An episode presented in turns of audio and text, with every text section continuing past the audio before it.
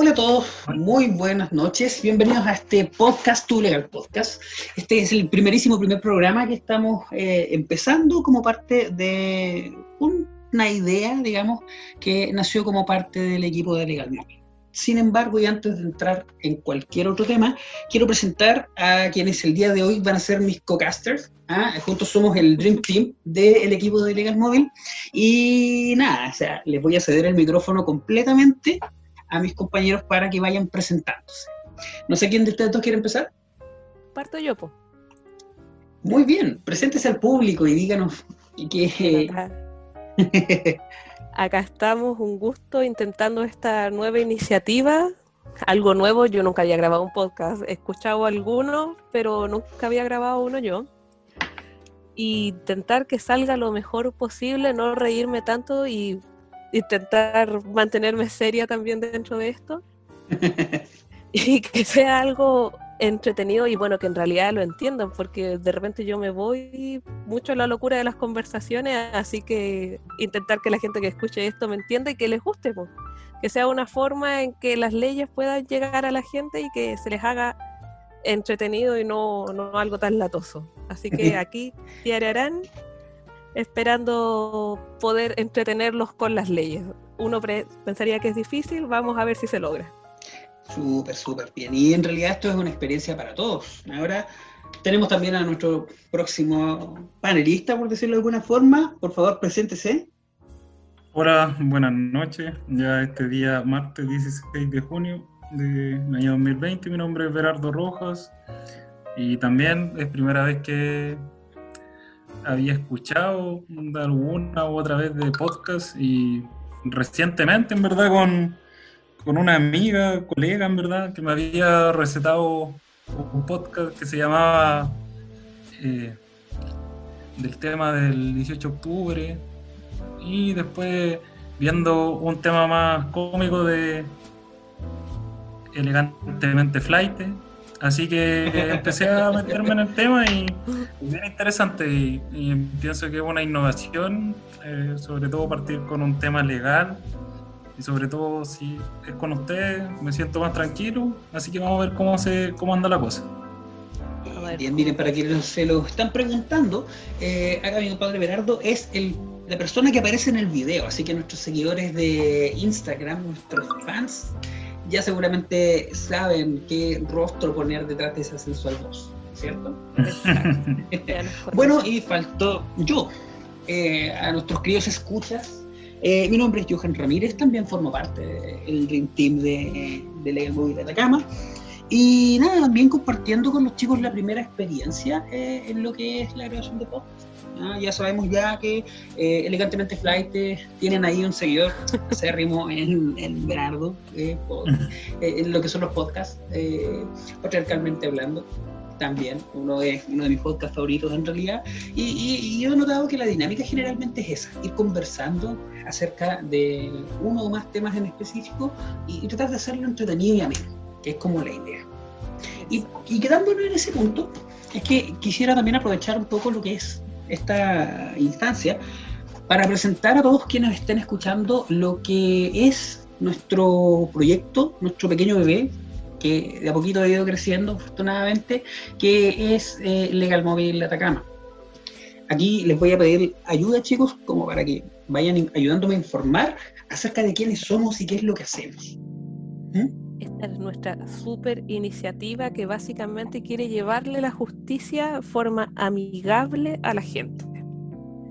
De repente uno piensa en el abogado y, se espanta. Yo cuando hablo con gente y tiene que pensar ir a hablar con un abogado, es casi un tema trágico. Y a uno le duele porque tantos años esforzándose en la carrera para que la gente se espante con tener que ir a hablar con un abogado. Entonces la idea con esto es que la gente sienta más cercano lo que es la justicia, que se dé cuenta que igual, a pesar de todo y dentro de todo lo que es el sistema, uno lo que quiere es ayudarlos dentro de, lo posible también. Y la idea de Legal Móvil es, es esto, poder acercarlo, ir a la comunidad, poder resolver los problemas, hacer iniciativas como esta para que la gente pueda interiorizarse sin tener que estudiar cinco años de carrera, ni entrar a leer el libro, ni buscar en Google qué significará esta palabra que me dice el abogado que no lo entiendo. Que por lo menos esa parte puedo agregar yo. No sé si el Berardo ahí tiene algo que más que comentar. Mira, eh, yo nunca pensé eh, eh, que podría existir una iniciativa en este sentido en el mundo jurídico, porque el mercado del abogado es complejo y la competencia misma, pero la idea de Legal Móvil de poder acercar a la justicia a las personas y hacerlo en un monto asequible, porque las veces que hemos tenido la impronta de ir a ciertas juntas de vecinos y poder comunicarnos con las personas eh, y saber los problemas, eh, se ha sentido un impacto social súper fuerte. Y yo pienso que eso falta sobre todo en la región de Atacama. Sobre todo, obviamente, que termine la pandemia, poder abarcar toda la junta de vecinos pues, de Copiapó es un tema súper abordable. Así que, eh, sobre todo, me siento súper satisfactorio que, que se haga con ustedes. Pues. Por ejemplo, el, tema que nos complementemos en distintas materias del derecho es un tema súper enriquecedor. Y bueno, bueno, y, bueno, no todo en la vida puede ser dinero, ¿no es cierto? ¿Para qué quiero dos Mercedes y con uno me basta? ¿Ah? Exacto, ¿para qué? Y, hablando precisamente de ese tema, también es bueno que sepan, aquellos que nos están escuchando, que dentro de las múltiples cosas que hace el equipo de Legal Móvil, porque créanme, somos personas ocupadas, ¿ah? estamos grabando esto casi a las 12 de la noche de un día lunes, como para que se hagan una idea. Eh, la pandemia no nos detiene. Es una iniciativa que es como el núcleo de, de lo que es Legal Móvil, de nuestra asociación. Parte con nuestro programa de atención comunitaria, este es un programa en el que nosotros prestamos asesoría jurídica a muy, muy bajo costo, eh, en creando alianzas o redes de contactos fundamentalmente con juntas de vecinos de distintos lugares. Eh, la dinámica en la que este, este programa se ha estado haciendo desde ya hace unas cuantas semanas, casi un mes, a la fecha, es que nosotros consultamos, eh, ofrecemos, digamos, nuestra atención en días determinados a ciertas juntas de vecinos, las que muy amablemente nos prestan sus sedes y nosotros vamos, nos instalamos, recibimos a la gente, atendemos sus consultas y realizamos los trámites rápidos que puedan eh, ellos requerir. Desde luego cumpliendo con todas las normas de seguridad, el tema del distanciamiento, mascarillas, etcétera, etcétera, porque igual es un tema súper importante. Eh, y, bueno, esto es más o menos de lo que trata el programa. Como les digo, este es como nuestro núcleo. ¿eh? Nosotros giramos alrededor de, este programa porque nuestra consigna lo dice de esa forma. O sea, tratamos de llevar justicia eh, y hacerla accesible, ¿no es cierto, chicos? Exacto. Que cualquiera, cualquier persona pueda llegar a nosotros. Sí. Y, de hecho, aprovechando todos los mecanismos, esto del podcast es un gran mecanismo para llegar a la gente. Y también para que poder explicar temas que de repente no se conversan mucho, que la gente los ve en las noticias y tampoco logra entender muy bien el significado detrás de ese tema. También de repente las noticias muy técnico el lenguaje que usan no llega a toda la gente, así que a mí me gusta esto del podcast, me gusta. Y, es así en realidad que este podcast, Tu Legal Podcast, es el espacio que tenemos como para ir más o menos viendo, conversando acerca de estas cosillas entretenidas que se dan en el mundo jurídico y que la gente lo ve quizás lejano y que muchas veces tiene mucho más impacto sobre sus vidas de lo que en realidad piensan. Y entrando ya en, esta, en esta materia, cuéntenme chicos, ¿qué me traen? ¿Qué me tienen de delicioso el día de hoy para conversar? Pues mira, yo en realidad tenía dos temas que me hubiera gustado, que quiero conversar. Uno es, bueno, la ley de suspensión laboral que está harto en boca ahora.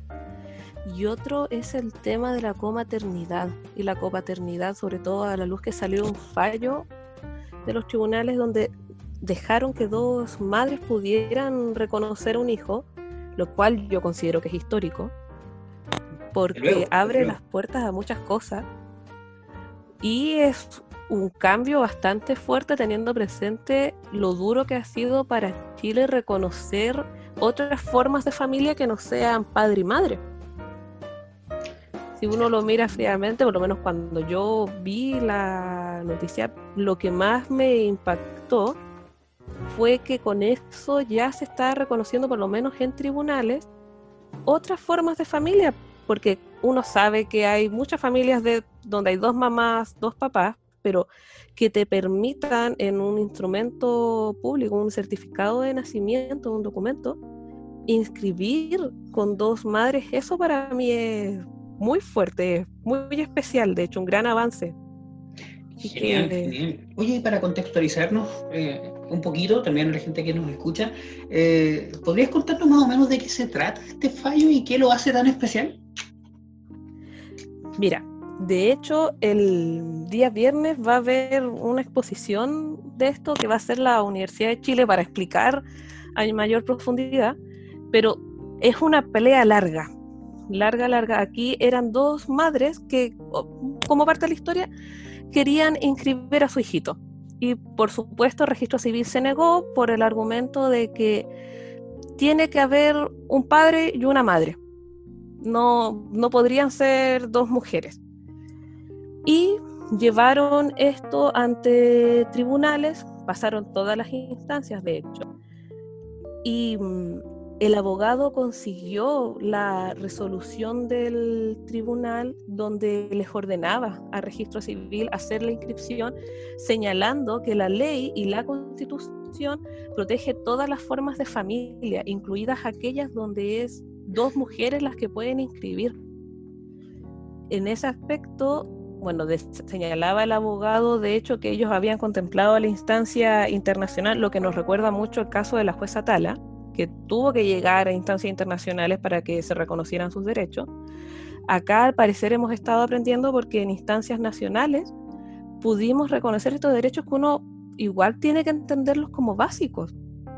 En el sentido de que si hablamos de familia ya en un contexto de 2020 ahora, eh, el Estado no solo tiene el deber de, de proteger una concepción antigua de familia, sino que tiene que protegerlas todas. Y pensar en el bienestar, en el interés superior del niño, que esto puede estar visto no solo de la perspectiva de que el Estado lo proteja sus derechos a, a crecer, a educarse, sino que a tener una familia que muchas veces esa familia puede ser dos madres y que eso puede garantizar y asegurar el, este derecho fundamental, este principio fundamental de nuestro sistema de familia, que es el interés superior del niño. No sé si tienen ustedes algún comentario también que hacer. Pero a mí eso me parece fundamental. Yo tuve la oportunidad de leer el fallo y encontré maravilloso la táctica, o en verdad la estrategia que hubo el abogado, de requerir un procedimiento de alguna u otra manera en conjunto, que fue la estrategia, y que nadie se opusiera al procedimiento, porque al fin y al cabo eh, eh, él ocupó herramientas que establecía la ley sobre todo. Entonces, en el sentido de que la solicitud que hizo una, una, del, una pareja y después la otra que no se opusiera y al final el impacto que tiene, y yo pienso que todavía como que no, no se le ha tomado como el peso, por, obviamente por el tema del COVID, eh, como COVID-19, como que repleta lo que es el tema de los medios de comunicación formales e informales en sus primeras planas, todos los días. Eh, eh, reconoció otra forma distinta de familia y como que cambió el paradigma de, de poder ver otras formas de familia y eso eh, yo no, no, sé si se habrá dado antes eh, en otra sentencia o, alguna vez en el país. Puede que, puede que haya casos, pero sabes que a mí, y tomando un poco de lo que tú decías, eh, hay algo que igual encuentro que fue brillante en la estrategia que utilizó el, el, abogado, porque no solo utilizó una, un mecanismo legal existente, utilizó un mecanismo legal que existe en Chile desde hace mucho tiempo, que es el tema de la determinación de la afiliación por técnicas de reproducción asistida. como para que la gente lo, lo entienda, el Código Civil establece que los padres y madres de un hijo que eh, es concebido a través de técnicas de reproducción asistida, entiéndase la fertilización in vitro, cualquiera de estas teorías, se, se reputa, jurídicamente hablando, que lo son, el padre y madre, aquellos que se someten a este tratamiento. Y es ahí donde eh, viene el punto o, la genialidad de la estrategia, diciendo, ok, nosotros, o mis representantes, mis clientes, eh, ambas tuvieron una participación activa en el proceso de fertilización, en el proceso de reproducción asistida. Y este, esta participación activa escapa de lo físico, que creo yo fue un elemento súper importante, porque recuerdo que también se habló mucho acerca del de, eh, componente anímico o el componente de proyección de familia, que una de las madres de este chico eh, mostró durante todo el proceso que duró la, reproducción humana. Y desde luego estos elementos son súper importantes eh, tenerlos en consideración cuando analizamos lo que eh, muy bien expresan ustedes, el tema de las diversas formas de familia que deben tener un reconocimiento eh, un poquito más un poquito más concreto, ¿cierto? Que esta mera declaración de intenciones que el año 2017, si la memoria no me falla, cuando se promulgó la ley del acuerdo de unión civil, 2016, por ahí anda. Por ahí fue más. Eh, y lo más importante, eh, como tú bien dices, Johan, eh, es la, estrategia que ocupó grabó viendo el tema de mecanismos que se contempla nuestra nuestra actual legislación y buscó ese resquicio de sacar un procedimiento limpio. Y sobre todo eh, que en primera instancia, o para que entiendan las personas, que, que haya un juez, eh, una jueza en este caso, joven, y aplique legislación internacional y la mantenga eh, sobre un rango legal y hacer un, un símil con, con, esa jerarquía y agrupar esas normas y en verdad ocuparlas, es un tema súper innovador porque uno siempre piensa que tiene que llegar como a última instancia a, la Corte Suprema, a Corte de Apelaciones, que son tribunales colegiados y este tribunal unipersonal utilizó derecho internacional. Exacto. Y eso lo genial es que, claro, da una nueva lógica, un nuevo razonamiento con las mismas herramientas con las que uno cuenta y abre la opción de utilizar el mismo razonamiento que hace el abogado para otras opciones, otros casos tal vez similares o un poco distintos, pero que a la larga consigan el mismo efecto, que es el reconocimiento de las distintas formas de familia, y que uno como abogado con los mecanismos actuales y ante los tribunales ordinarios de justicia pueda conseguir lo mismo que consiguió acá el colega, que es, insisto, una maravilla, por ejemplo, y conseguir lo mismo en caso donde no sea comaternidad, sino que en caso de dos padres que también quieran conseguir lo mismo y darles ese reconocimiento que, según yo, por lo menos no hay una razón para no dárselos. Mm, claro. Y yo quería, de hecho, ya que tocaron ese punto, pedirle su opinión con respecto a un tema. Eh, yo súper apegado a la, a consigna de lo que es Liga Móvil, pienso, pucha, si nosotros analizamos los hechos de ese caso y, somos súper objetivos y súper fríos al hacerlo, eh, creo que este fallo no es algo que pueda replicarse demasiado en nuestro país. Y se lo digo por lo siguiente, es decir, un mínimo porcentaje de la población tiene los recursos necesarios como para, hacer, para participar en, lo que son los procesos de fertilización asistida. Todo el mundo sabe que son carísimos. Entonces no todas las personas tienen acceso. Entonces, estoy de acuerdo en que se trata de una sentencia histórica, estoy de acuerdo en que se trata de algo muy importante y un gran paso gigante en la dirección correcta hacia el reconocimiento de las múltiples formas de familia.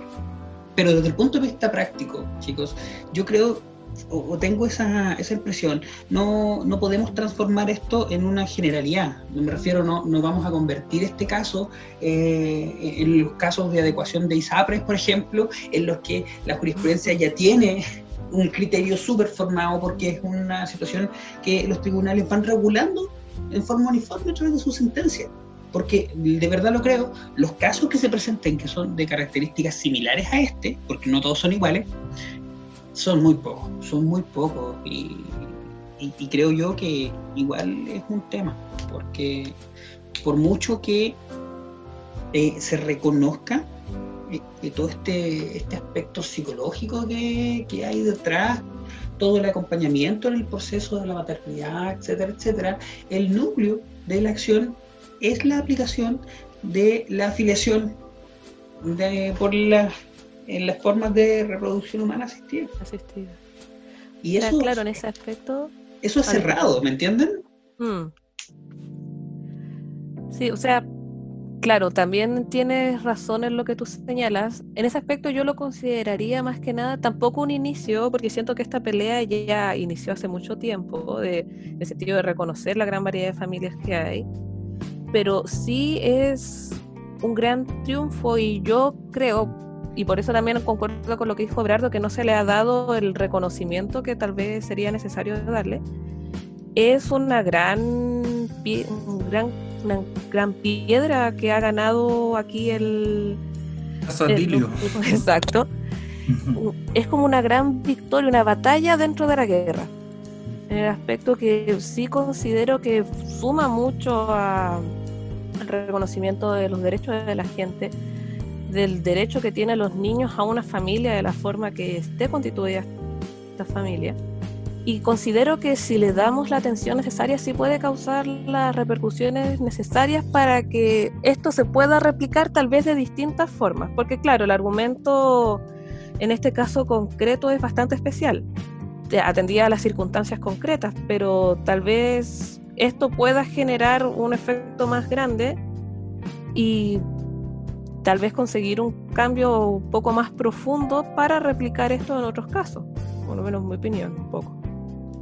Yo pienso que eh, sobre todo la preponderancia, como digo, en, lo que pasó en el segundo juzgado de familia de Santiago, eh, que, si bien fue un tema de estrategia de, eh, gracias a la, estrategia judicial que tuvo la, las patrocinadas de la Fundación Iguales, eh, yo pienso que lo, lo, que se debe rescatar es que eh, otorga un tipo de igualdad que antes no veíamos, en el sentido de que encabeza un fallo que independientemente de de, que nos saca de, de ese como visión de túnel que hay en nuestra eh, en nuestra legislación e inclusive en nuestras aulas que, que nos explican el matrimonio entre personas de distintos sexos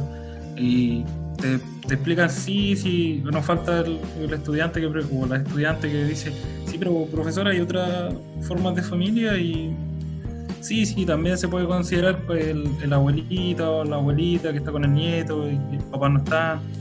Pero en este caso, eh, deja que dos madres, eh, dos mujeres, dos personas del mismo sexo, puedan inscribir a su hijo en el registro civil. Y yo pienso que ese cambio es copernicano y que, como te digo, todavía no, no, no se le toma como la significancia. Exacto, todavía no se le da el peso que debería tener y claro, se entiende con todo el tema de la pandemia, eso genera en realidad muchos temas y un poco más de revuelo, pero esto es, es fundamental porque claro, es ese reconocimiento que mucha gente estaba esperando, tal vez sea de una sola pareja, pero para ciertos grupos es, es un reconocimiento fundamental y es, es una pelea que muchos todavía tienen. Entonces, en ese aspecto es, para mí es el reflejo de un cambio de mentalidad que se está dando dentro de nuestra sociedad y que el hecho que sea reconocido por los tribunales de familia en este caso, y con los mecanismos que uno tiene actualmente, sin necesidad de hacer una nueva ley ni, ni nada parecido, y conseguir este efecto para mí es de verdad impresionante. Es muy, muy interesante lo que dicen. Y chicos, así como tratar de darle una clausura a este amplísimo tema por el que podríamos estar mucho tiempo hablando. Y de hecho, como lo mencionó hace un rato, Diare, eh, la Universidad de Chile es la que organizó toda una, una ponencia sobre ese tema. Así que a quienes les interese ese y otros temas relacionados con la, con la familia, la identidad de género y el reconocimiento a la diversidad de la familia, es una, eh, es una cuestión más que, más que recomendable. Y como les digo, para darle un cierre, quisiera hacer una pregunta un tantito controversial, chicos, a ver cuál es su opinión sobre esto. El hecho de que fallos como este lleguen a existir eh, en nuestros tribunales, eh, que, se, que precisamente sea algo de lo que se está hablando tanto, eh, dejando en claro que se trata de una cuestión histórica, dejando en claro que se trata de algo muy importante, es dar un paso hacia la creación de familias homoparentales. ¿Qué opinan ustedes? No estamos preparados como sociedad para eso. Y ojo, desde el punto de vista legislativo, estrictamente hablando. ¿Creen ustedes que se está empezando a abrir la puerta a las familias homoparentales? Mm, es una buena pregunta. Eh, Mira, mirándolo. Se, se desmayó. Escuchó la pregunta y no aguantó el impacto. Yo, yo, creo que viene corriendo a mi casa a golpearme.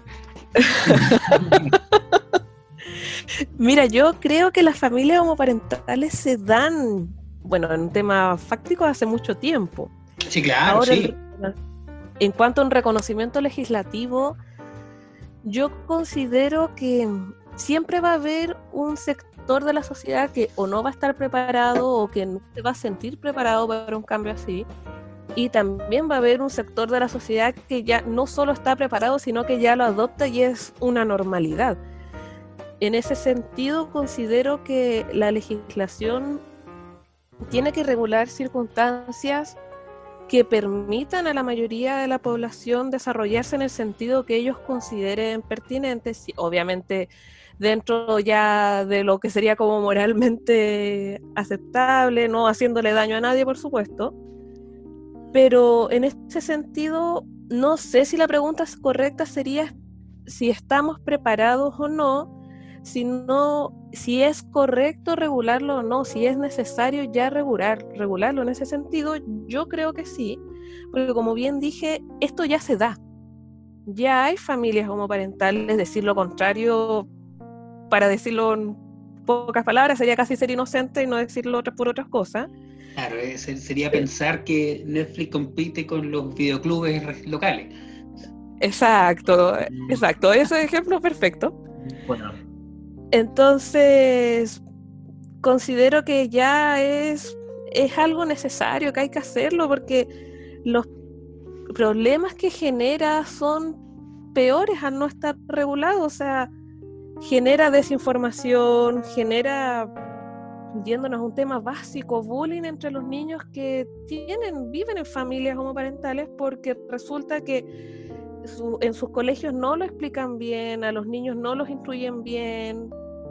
Y bueno, espero, intento pensar que más que nada genera un poco de miedo en la población, más que otra cosa. Entonces yo creo que es necesario regularlo. Interesante. ¿Sabes, a qué me, ¿sabes qué, de qué me acordé? Eh, que es como lo clásico que nosotros vemos cuando estamos estudiando, eh, el tema de los el conjunto de hechos que impulsaron la reforma de la ley de matrimonio civil, la creación de la ley de matrimonio civil. Recuerdan que las personas a estar atadas indisolublemente a otra a través del matrimonio, como que las impulsaban a cometer ilegalidades para poder separarse.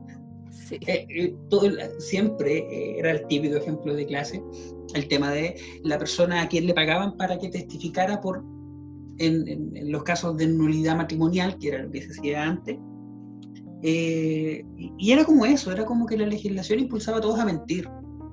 Entonces, lo que tú me, dices... ¿En esos casos unos argumentos de historia? Claro. No sé, Berardo viene, no sé si viene corriendo a golpearme o... Ya, se repuso.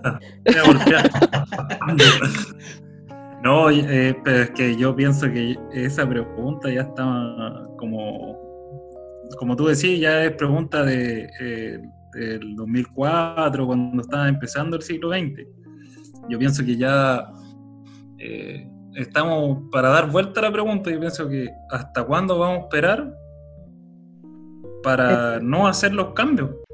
Sí, Exacto. es como, o sea, acá hay un tema de, y lo misma sentencia dice que, eh, o señala que es por un tema de igualdad ante la ley. que se le priva a este pequeño José Atilio de, de, de poder tener una familia. Y no sé cuántos casos en temas de protección en infancia, o cuántos casos hemos sabido del, del tema de Sename, o el tema de cuál es engorroso y cuánta dilatación hay en, hay en procesos de adopción. Entonces hay un- una serie de temas o variables que como que hacen cortapisa para que distintos niños o niñas adolescentes puedan tener una familia, que Ujú. eh, eso es lo esencial acá. Entonces, no reconocer que existen otras formas de familia en, en este siglo que se nos avecina eh, es seguir viviendo eh, con una visión de túnel, como venía diciendo. Si, si seguimos con esa visión de túnel de, de antes del siglo XX, eh, inclusive vamos a caer, como dice Johan, que la, en distintos tipos de ilegalidades y al final es un tema que, que pasa hoy en día en Chile y, y no hay que hacernos ni los sordos ni los mudos. Exacto. Casi la pregunta correcta ciegos, sería... Sino que hay que reconocer. Exacto. Como tú bien dices, la pregunta yo creo que sería ¿por qué todavía no se ha hecho? Sí, po. ¿Por qué todavía no se ha regulado si existe? Claro, es como decía Johan, antes la gente también se divorciaba, aunque no hubiera un procedimiento de divorcio, la gente se separaba, los matrimonios terminaban y con unas invenciones, unas historias impresionantes, creo que si uno las pudiera leer, se reiría de algunas cosas que se inventaban para poder configurar la causal. Y cuando se reguló y se creó efectivamente la ley fue solamente reconocer una circunstancia, una situación que ya se daba. Entonces, en ese aspecto, reconocer a las familias homoparentales es eso, es que la ley y el Estado venga a reconocer ya una situación preexistente. Ciertamente. Bien, y Y lo otro, no- yo pienso que Johan, o sea, le dais muy en el clavo. Lo que sí tiene la sentencia, yo pienso que va a costar como como poder como que nuestro sistema como que pueda como de alguna otra manera asimilar este fallo es que eh, eh, el tema de, o el encarecimiento de costo que hay en este tipo de procesos de eh, judiciales que si bien no son tantos, pero que se den las condiciones para esta fertilización asistida y llevar tanto tiempo en lo mismo es complejo. Los costos son elevadísimos. Son altísimos. Entonces estamos hablando, lamentablemente, y súper coherente con la historia de nuestra nación en realidad, eh, estamos hablando de que la justicia es para el que la puede pagar. Triste, Por eso- pero cierto.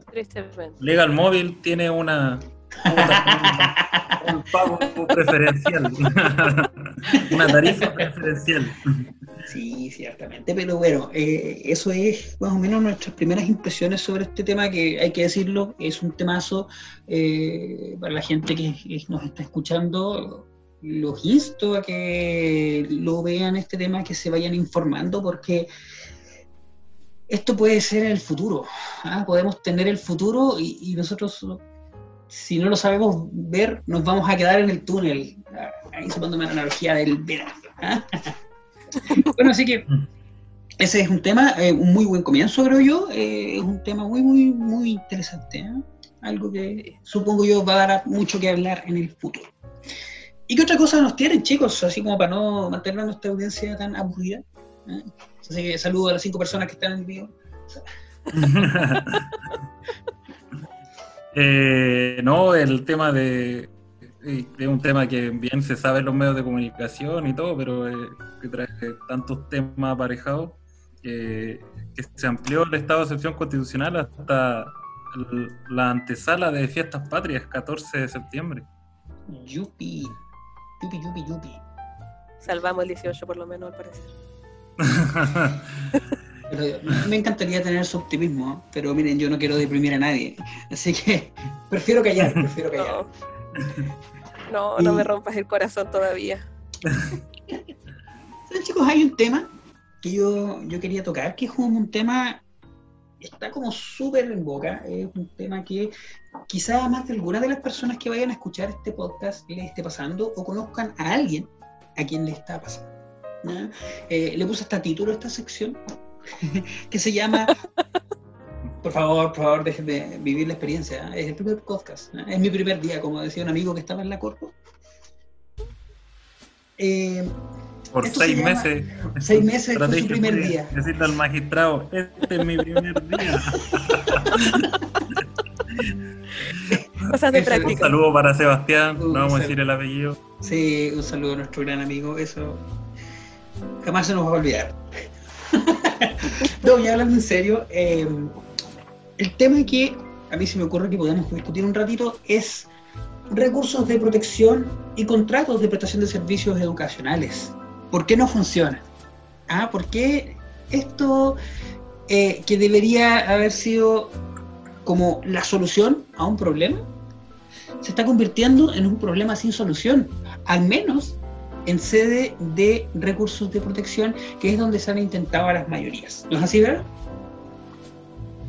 Sí, pues, em, un tema que nosotros veníamos conversando hace un tiempo, que le dimos varias vueltas, conversando por teléfono, eh, en temas de reuniones de Zoom, era que eh, se exigía a la Corte de Apelaciones eh, que, o sea, que resolviera temas que en verdad son eh, de lato conocimiento y que la acción de protección, eh, como que de alguna otra manera, cuando lo intentaron distintos colegas, que se extralimitara a conocer otros temas como resoluciones de contrato, como vimos en otras regiones, o en otras regiones vimos también que se diera un tipo de equivalencia en las prestaciones, entonces que en vez de pagar 200, yo podría pagar 100, porque ya a mi hijo lo estaban educando por,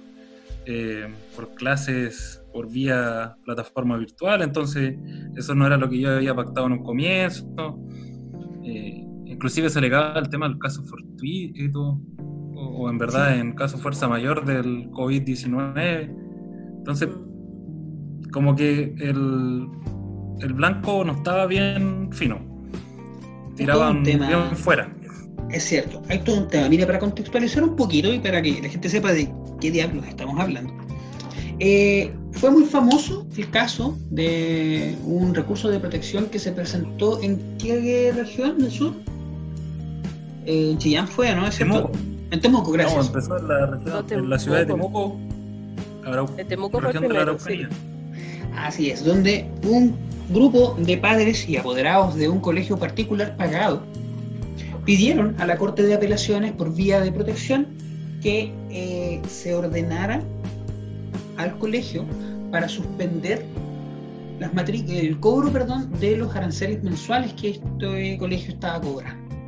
En otras palabras, esto se trata de un grupo de personas que trataron de obtener a través de un recurso de protección que el colegio en el que mantenían a sus hijos no cobrara eh, las mensualidades. Fundado en que a propósito de todo esto de la pandemia eh, y de las medidas que la autoridad competente, en concreto el Ministerio de Educación, decidió tomar al respecto, hacían que en definitiva ellos no estuviesen obteniendo ningún servicio. Y es una cosa de toda lógica, porque no vamos a negar que tiene lógica, que si yo no estoy recibiendo un servicio, no tengo por qué pagarlo. Y así se eh, empezaron, esto se hizo, hubo un tiempo, que yo diría que fue como un mes más o menos, ¿no? Más o menos como un mes se dio, que fue como la tendencia. Sí, Eh, fue de moda. Claro, sin ir más lejos, acá mismo en la ciudad de Copiapó fue, fue como la moda de estar recurriendo en contra de de los colegios para obtener el pago. Algunos más creativos, además del pago, eh, pedían, eh, mejor dicho, pedían el subsidio que se ordenara la rebaja, eh, que se hiciera un descuento proporcional y un montón de otras cosas. Casos todos que tienen en común qué cosa?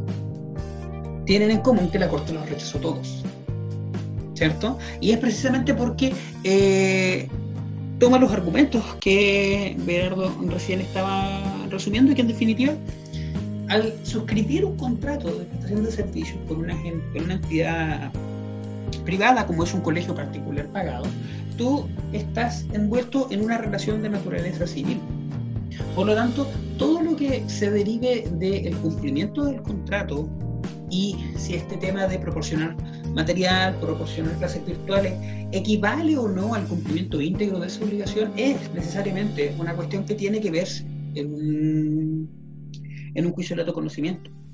Recuerdo que en su momento nosotros revisamos este tema y eh, el abogado patrocinante de este conjunto de padres que mandaron en Temuco eh, dio unos argumentos relacionados con la ley de protección al consumidor, tratando de configurar la afectación desde el acto de consumo, lo que desde luego fue una, idea muy, muy inteligente y que tiene, tiene mucha lógica, pero que nos devuelve al problema de si es la sede de protección donde esto tiene que eh, ser discutido.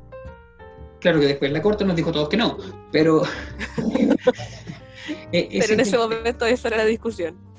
Ciertamente. Entonces, ¿qué nos queda de elección? Primera cosa, eh, no corra a, presentar acciones en contra de su colegio si no se lo merece.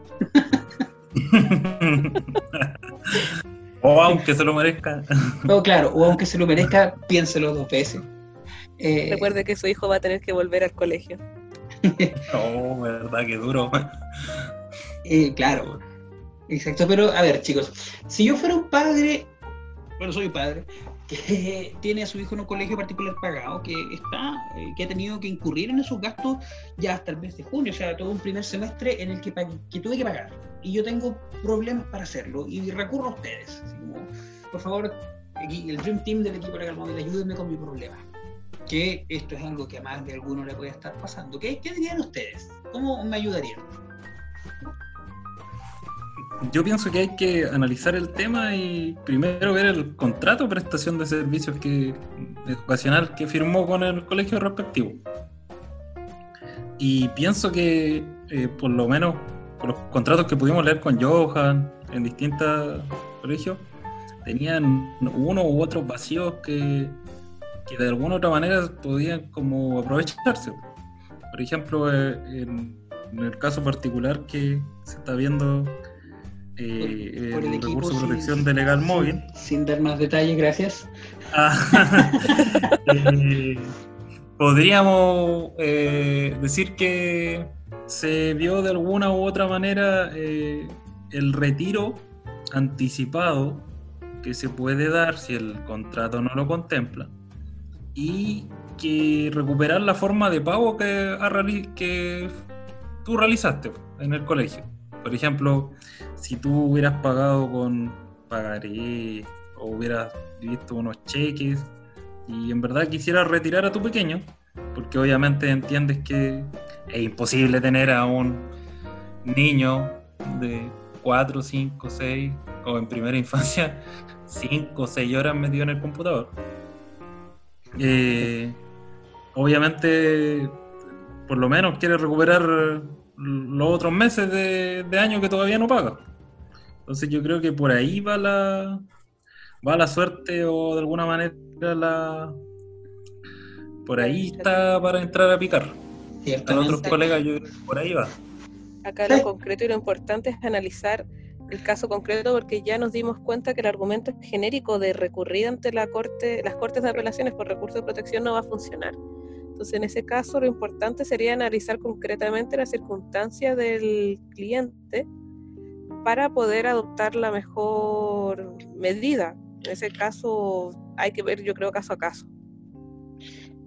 yo como me voy a sacar la, la, chaqueta y me voy a poner de, lado, de ese lado de la mesa, yo creo que también es súper importante considerar lo siguiente, y esto es como, como algo así, mira, se supone que eh, la pandemia saca, ha sacado lo peor y lo mejor de la sociedad chilena, y en lo que respecta al tema de, de la educación, creo que es necesario, primero, agotar las instancias del diálogo. O sea, señora, señor, usted que tiene algún problema, eh, intente ponerse de acuerdo con otros padres eh, y tratar de solicitar al colegio las instancias para dialogar.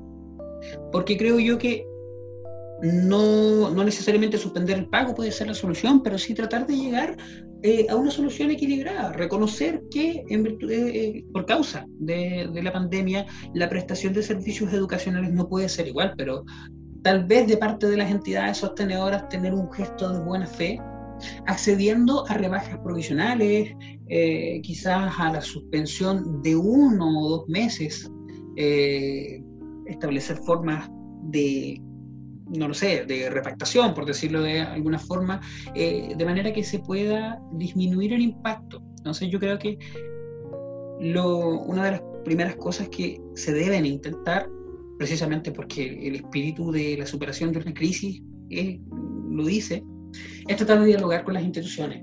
Porque es un error pensar que todas las instituciones que no tienen rostro son malas. Y creo yo que eso es algo que como como sociedad chilena nos afecta mucho.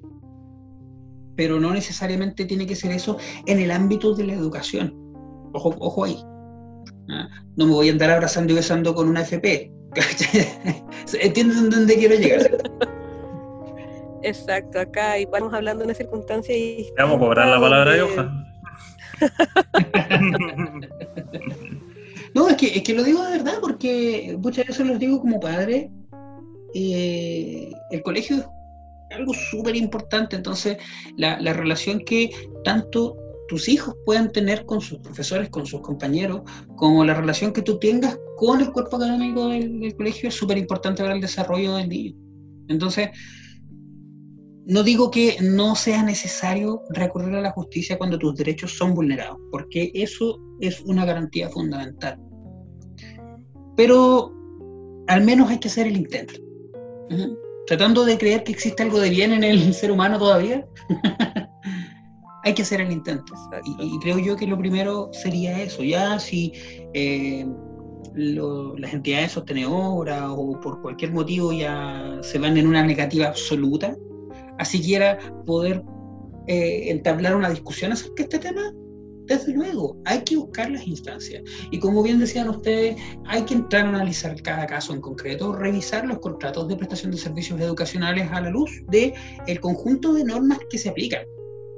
Tenemos por un lado las normas del derecho civil, que son las primeras eh, en que, son, que pueden examinarse para determinar cuál es el, el contenido y el alcance jurídico de un contrato, así como también el marco de derechos de protección al consumidor, porque no debemos olvidar que el contrato de prestación de servicio educacional es eso, es un servicio. Entonces, esto necesariamente se vuelve una relación de consumo, se vuelve una relación entre un proveedor y un consumidor. Y desde luego que del juego de todas estas normas eh, pueden existir los mecanismos como para dar solución a este problema. Porque al final del día es eso, es un problema.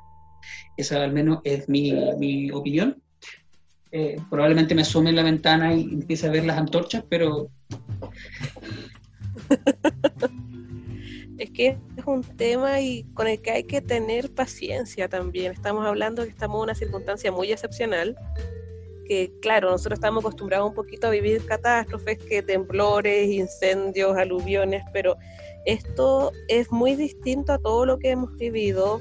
Es sobre todo no sabemos cuándo va a terminar. Eso yo creo que es lo más difícil de todo esto, que no sabes cuándo va a terminar, entonces tampoco se tiene claro qué medidas adoptar para solucionarlo y el tema del servicio educacional, de las, de las clases de los niños, es difícil de solucionar porque no sabes hasta cuándo vamos a estar así. Entonces, también dentro de todas las medidas que se puedan tomar, yo creo que hay que tener un poco de paciencia al momento de adoptarla. Sí, eso es, me parece que muy importante. No sé si, Berardo, tienes algo que agregar sobre este, sobre este tema. Que... Sí, también esa parte tan conciliadora y eh, yo pienso que nos complementamos bien como equipo, que se complementan las personalidades.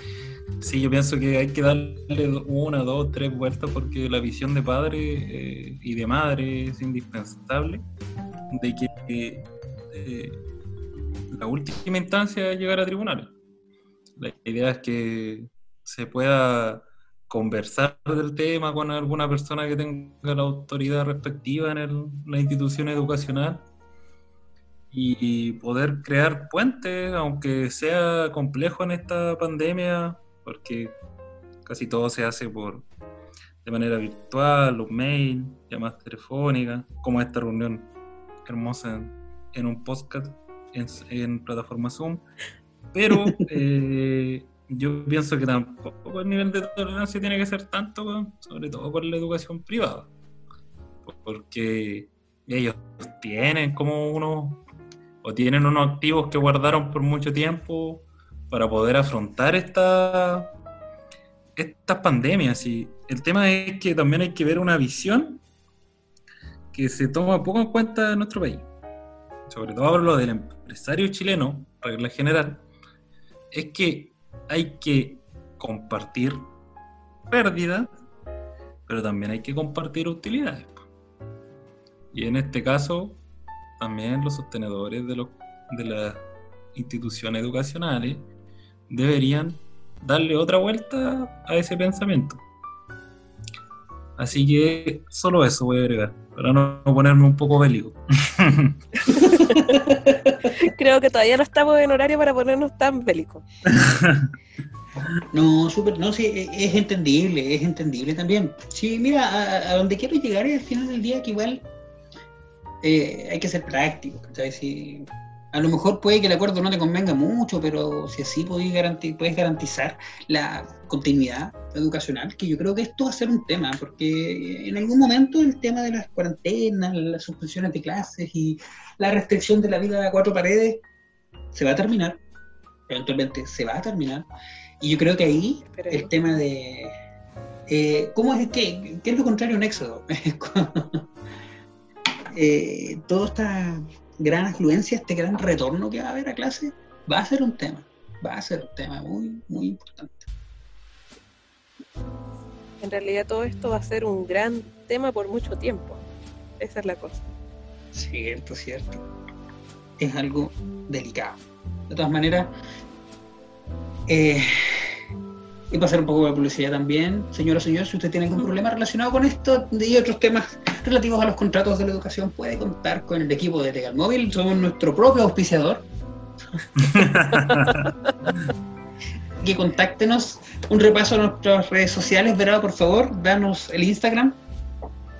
Bueno, nuestras redes sociales eh, es importante tener en cuenta que Legal Móvil tiene su plataforma de Instagram que es legal-móvil.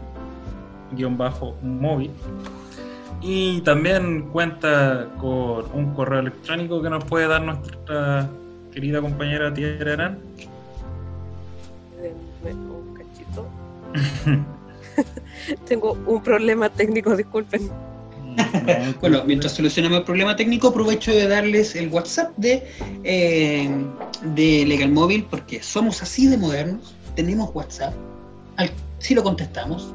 Así que si tienes alguna duda, alguna consulta, puedes incluso programar tu eh, sesión virtual, tu asesoría virtual, escribiéndonos por Instagram al correo electrónico que ya les va a dar muy gentilmente, o al más 569-5539-1302.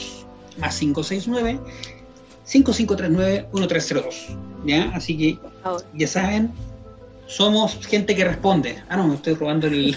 el... no, ese, te estáis robando ahí otra publicidad, amigo. Ahora ya sí solucioné mi problema técnico, disculpen. Este ha sido mi día de los problemas técnicos. Ya, ahora sí, nuestro correo, porque como de ahí dijeron, no vamos a repetir el eslogan, pero estamos atentos a sus a sus inquietudes a nuestro correo legalmobilatacama.gmail.com para que nos hagan llegar todas sus consultas, nosotros con gusto los atendemos y solucionamos todo de la mejor forma posible, sobre todo para ustedes, para sus necesidades. Muy bien, muy bien. Y siempre con la caraña de risa, que es lo importante, ¿no es cierto? Por supuesto. Eh, aprovechando, vamos a hacer así como una especie de avisito.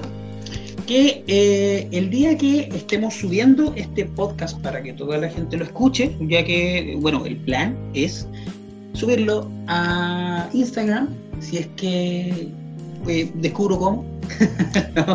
la idea es subirla a, Instagram y también publicarla en algún otro lado. ese día vamos a dejar abierta la cajita de, comentarios para que ustedes vayan señalando eh, qué dudas tienen, qué temas les gustaría que estuviésemos conversando en próximas ocasiones, porque este podcast, Tu Legal Podcast, está pensado para hacer algo a lo menos semanal. No sé si están de acuerdo conmigo, chicos. Sí, obvio. Eh, son temas semanales que va a tener nuestra nuestro podcast y sobre todo que dejen las consultas. Prometo que en los próximos videos o historias dejaré de hablar como Alfredo La Madrid y seré un poquito más natural al responder. Lleve su voz, te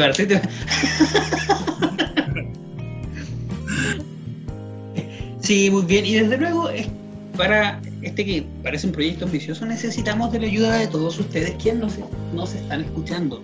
No olviden, cuando se publique esto en Instagram, vayan dejando sus comentarios y eh, vayan escribiéndonos. Nosotros vamos a darnos el trabajo de leer todo lo que ustedes escriban. Vamos a seleccionar si es que más de algunos temas importantes de los que quieran hablar, si es que las personas tienen, por ejemplo, dudas sobre qué puedo hacer si es que eh, no tengo trabajo y tengo que pagar el arriendo. ¿Podré yo quedarme en la casa a vivir un mes a costa del mes de garantía? ¿Mm? Pregunta que le puede pasar a más de alguien. O, no lo sé. Eh, dejé de pagar la cuenta y me están llamando todos los días, durante todo el día para cobrarme. Eh, ¿Es eso legal? ¿Qué puedo hacer si no? ¿Existe alguna posibilidad que, que yo pida la suspensión de las cuentas o puede activar un seguro quizá. Todos esos temas ustedes nos lo pueden plantear en los comentarios de este podcast cuando sea publicado. ¿Cuándo va a ser? No lo sé. Vamos a tratar de que sea lo antes posible. Y bueno, miren, nos quedan más o menos unos 15 minutitos. No sé si ustedes quieren cerrar con algo, quizás algunas eh, algunos consejos, algunos tips o algo, como para mostrarle el cariño que les tenemos a la gente que está escuchándonos en este momento y que nos siguen en arroba, legal bajo móvil. no, el tema es eh, como tips, como qué tips, es otra duda. O bueno, lo que sea, o sea, es que sería feo decirte rellena. no, el, el tip como va a ser consulta, entiendo yo.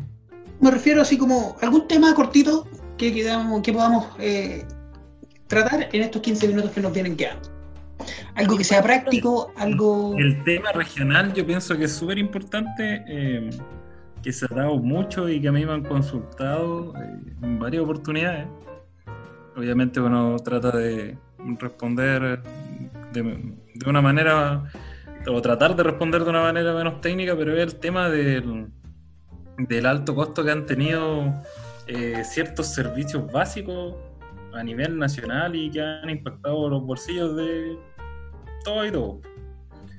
Y, ese es un tema que podríamos tocar en, el la próximo podcast, porque eh, a todos nos ha dolido el bolsillo, sobre todo con el tema de la luz vamos a dar el nombre de ninguna empresa porque el Johan se, puede...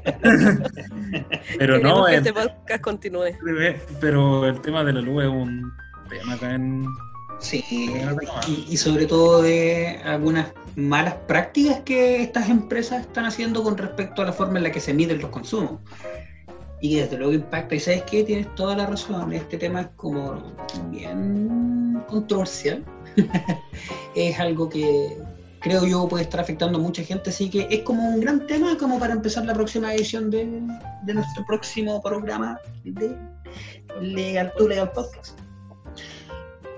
Bueno, entonces, eh, no lo sé. ¿Están de acuerdo en quizás cerrar esta edición de... Sí, yo ya encuentro que nos alargamos bastante, ya la gente pobrecita ya nos escuchó mucho rato. Sí, es cierto. No, y, de hecho, para que ustedes lo sepan, estamos súper dentro del, del, de la mini pauta que, que hice yo, que teníamos más o menos como una hora, eh, era como el máximo. Entonces yo creo que habiendo conversado temas súper interesantes, vamos a empezar a, a, despedirnos de esta eh, linda edición que fue nuestro primer intento. Ya si hay problemas de audio y algunas cositas técnicas, igual en buena onda nos lo pueden ir diciendo para ir tratando siempre de mejorar. Cada día mejor, ¿no, Gerardo? Sí, pues, obvio. Tengan no, eh, ahora va a salir más natural, todo video, todo video. Ese día estaba muy cansado en las noches. Ahora vamos a responder tempranito de las consultas. Con toda la noche. Y el tema, prometemos hablar de el tema de cobros de suministro eléctrico que aumentaron considerablemente a nivel nacional y sobre todo en la región. Todavía la boleta por ahí está. la tengo un poquito más quemada ahora. no, súper, súper bien.